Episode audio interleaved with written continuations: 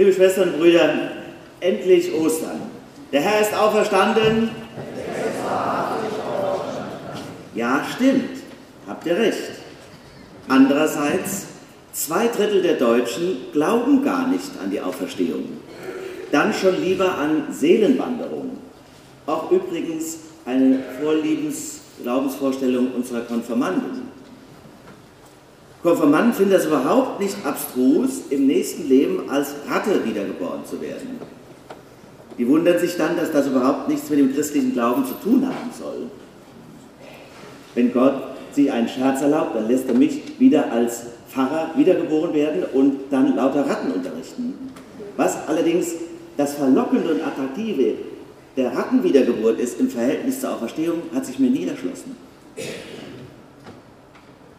Tatsächlich allerdings ist ja der Zweifel an der Auferstehung genauso alt wie die Botschaft selbst. Geben wir das ruhig zu. Schon Pontius Pilatus, der römische Statthalter, vermutete, ob da vielleicht irgendein Betrug im Spiel ist. Da hat wohl jemand die Leiche gestohlen. Das ist als Verdacht ja in den Texten mit enthalten. Oder gab es einen Doppelgänger oder war Jesus nur scheintot? Hat sich die Theologie und die Theologiegeschichte lange mit befasst? Ist alles nicht neu. Auch die Jünger haben gezweifelt.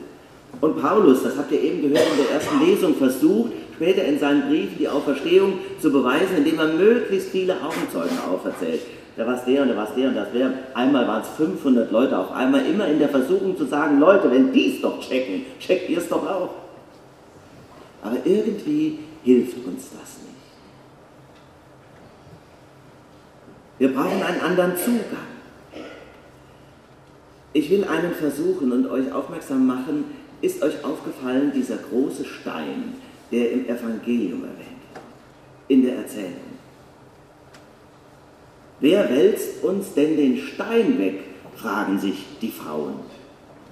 Interessant, dieses Detail. Dieser Stein, wozu? Denn eigentlich hätte er ja für die Auferstehung überhaupt nicht notwendig sein müssen, dass man den extra erwähnt und wegrollen muss. Denn Jesus, das wird an anderer Stelle berichtet, kann als Auferstandener ganz locker durch Wände und Türen gehen. Nee, die Türen ist normal, Wände und was weiß ich. Der hätte es doch nicht den Fels gebraucht, ihn extra zu erwähnen. Ich meine ja, und erlaube mir mal diese Interpretation, dass der Stein nicht nur für die Frauen weggerollt worden ist, sondern auch für uns, um uns eine Idee zu geben für ein Symbol, für einen Schlüssel der Geschichte. Der Stein ist weggerollt, er ist symbolisch für alles, was schwer ist, schwer wie der Tod. Denn wenn es etwas gibt, das uns komplett in Frage stellt, dann ist es der Tod. Letztlich kannst du alle Ängste und Sorgen und Verzweiflungen auf dieses eine Fatum runterbrechen, das uns erwartet. Der Tod. Und es frisst in uns. Und wir spüren es. Und es zieht uns runter, weil es letztlich, wenn wir Ja sagen müssten, zu diesem endgültigen Ende, wenn es nichts mehr über uns zu sagen gäbe, als dass wir einmal in die Kiste gehen und das dann aus ist, Ende, nichts mehr, Wer den Mut hat, das für möglich zu halten, der wird gleichzeitig spüren, wie die Schwäche in ihm wächst, wie alles weggeht, was Sinn hat und Lebensfreude. Das ist kein sinnvolles Leben. Niemand fährt in, ein, in einem Zug, der auf freier Strecke hält, wo es auf kein Ziel hinzugeht. Der Tod ist kein sinnvolles Ziel. Also brauchen wir diesen Stein der uns deutlich macht, das Leben ist nicht aussichtslos. Der Tod macht ja das Leben im wahrsten Sinne des Wortes aussichtslos, aber Stein weg, Aussicht da. Wenn der Zweifel weggerollt ist, wenn diese Todesangst in uns weicht, dann kann ich wieder vertrauen und kann auch wieder lachen. Humor ist ja auch immer so ein österliches Zeichen. Kennen Sie die Geschichte, wie sich Josef von Arimathea mit seiner Frau gezopft hat? Steht nicht direkt in der Bibel. Karfreitag kommt Josef von Arimathea heim zu seiner Frau und sagt, heute war wieder Kreuzigung, da haben sie so einen armen Schlucker hingerichtet, der überhaupt nichts Böses gemacht hat. Da hatte ich total Mitleid, da habe ich ihm unser Felsengrab geschenkt. Was? Da riecht sich aber die Frau von Josef von Marimathea auf und sagt, das darf ja wohl nicht wahr sein, das ist unglaublich, das ist Unverschämtheit. Sie lässt den Kochlöffel sinken und wird nass unser schönes Felsengrab, für das wir so lange gespart haben, das vornehmste Grab in der ganzen Gegend. Sie ärgert sich, flippt aus und schimpft. Dafür bin ich extra putzen gegangen, was sollen die Nachbarn sagen überhaupt? Sagt Josef von Arimathea, richtig ab, ist nur übers Wochenende. Herrlich. Nur übers Wochenende. Geliestes Grab quasi. Wir belachen damit ja auch ein wenig unseren eigenen Zweifel, denn ganz weg, das kann ich euch auch an Ostern nicht anders versprechen, geht der Zweifel nie. Die Auferstehung bleibt ein Mysterium, ein Geheimnis. Aber ich will euch auch einmal fragen, was gäbe es denn zu verlieren? Nichts. Und was gibt es zu gewinnen? Alles. So viel Aussicht, wenn der Stein weg ist. Kein Tod, kein Leid, nichts Schweres zählt mehr. Raus aus der Enge eures Denkens, hinein in die Weite des Vertrauens. Jetzt hat ein Pfarrer von einem überraschenden Ostersonntag im Krankenhaus erzählt, wo er Dienst tut. Krankenhausgottesdienste sind ja nicht so gewaltig wie hier, mit so vielen Leuten und Kantorei und großen Glocken und so weiter. Ich habe sie ja selber oft gefeiert, jetzt wo die Menschen nur noch kurz in den Krankenhäusern verweilen, werden diese Gottesdienste, wenn sie nicht mit Fernsehen übertragen werden, immer seltsamer. Manchmal bleibt man da auch allein und feiert nur für die Kamera, weil die Menschen ja auch gar nicht aus dem Bett können. An diesem Sonntag, Ostersonntag, kommt immerhin eine Patientin.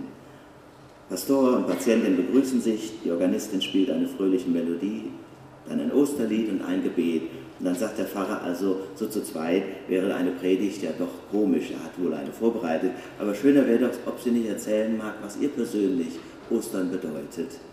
Und dann erzählt sie diese außergewöhnliche Geschichte aus ihrem Skiurlaub vor einigen Jahren. Sie sagte, bei einer Abfahrt löste sich eine Lawine. Ich konnte das hören. Es war gespenstisch. Ich sah, wie sie auf mich zukam und wusste, es gibt jetzt keinen drinnen mehr. Da war ich schon verschüttet. Ich war nicht verletzt, aber quasi lebendig begraben. In dem kleinen Loch, in dem ich feststeckte, konnte ich mich kaum bewegen. Und wie lange der Sauerstoff reichen würde, wusste ich nicht. Um mich herum total dunkel alles. Auch ganz still, kein Laut. Und ich weiß nicht mehr, was ich gebetet habe. Aber eigentlich war in diesem Moment alles, was ich dachte, ein Gebet. Das Eigentümliche war, dass ich mich Gott noch nie so nah gefühlt habe wie dort unter den Schneemassen. Ich selber könnte gar nicht sagen, wie lange das gedauert hat. Der Rettungsdienst später sagte, es wären so drei bis vier Stunden gewesen. Lawinenhunde haben mich aufgespürt und die Helfer mich freigeschaufelt. Ich war unverletzt. Als ich das Tageslicht sah, war ich wie geblendet. Ich konnte nur denken, ich bin vom Tod auferstanden. Die Frau erzählte dem Pastor noch, wie viel intensiver und bewusster und auch glücklicher sie seit dem Erlebnis lebt. Und vor allem, welche Freude und welche Dankbarkeit sie besonders an Ostern spürt. Der Pfarrer sagte später, das war die beste und die eindrücklichste Osterpredigt, die ich jemals gehört habe. Aber liebe Geschwister, das Österliche, das Österliche an dem, was die Frau erzählt und erlebt hat, ist meines Erachtens nicht allein die Rettung, die auch, sondern für mich vor allem das, was sie vorher beschreibt. Das winzige Loch in der Dunkelheit, die Erwartung des sicheren Todes und trotzdem die Weite des Vertrauens. Der Stein war quasi weg, obwohl die Schmähmassen ja noch da waren. Ist doch verrückt. Wie ist das möglich? Ich hoffe und ich bete, wenn es sein muss, dass ich einmal in einer solchen Situation bin, dass ich es dann ähnlich empfinden darf. Andererseits haben die meisten von uns sowas ja auch vielleicht schon im Alltag erlebt. Der ist ja oft dramatisch genug. Eben dachtest du noch, Da gibt es kein Rauskommen, kein Entrinnen.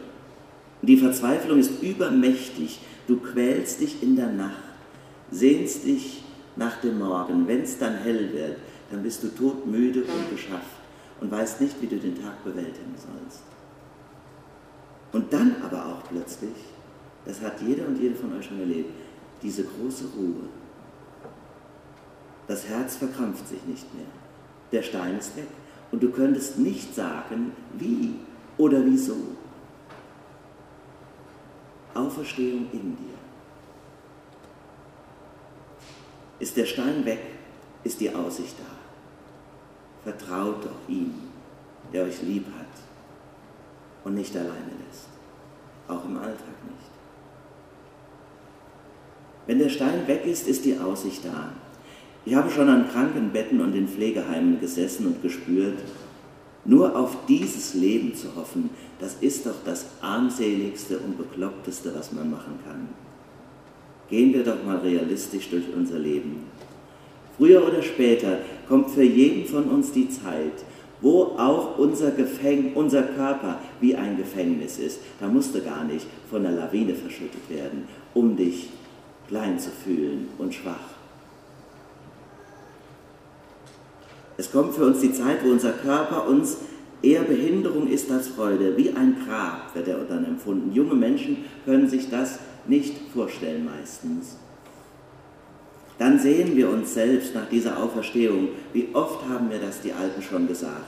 Und es klang überhaupt nicht nur traurig, sondern wie eine große Erwartung auf etwas, was einen freuen kann.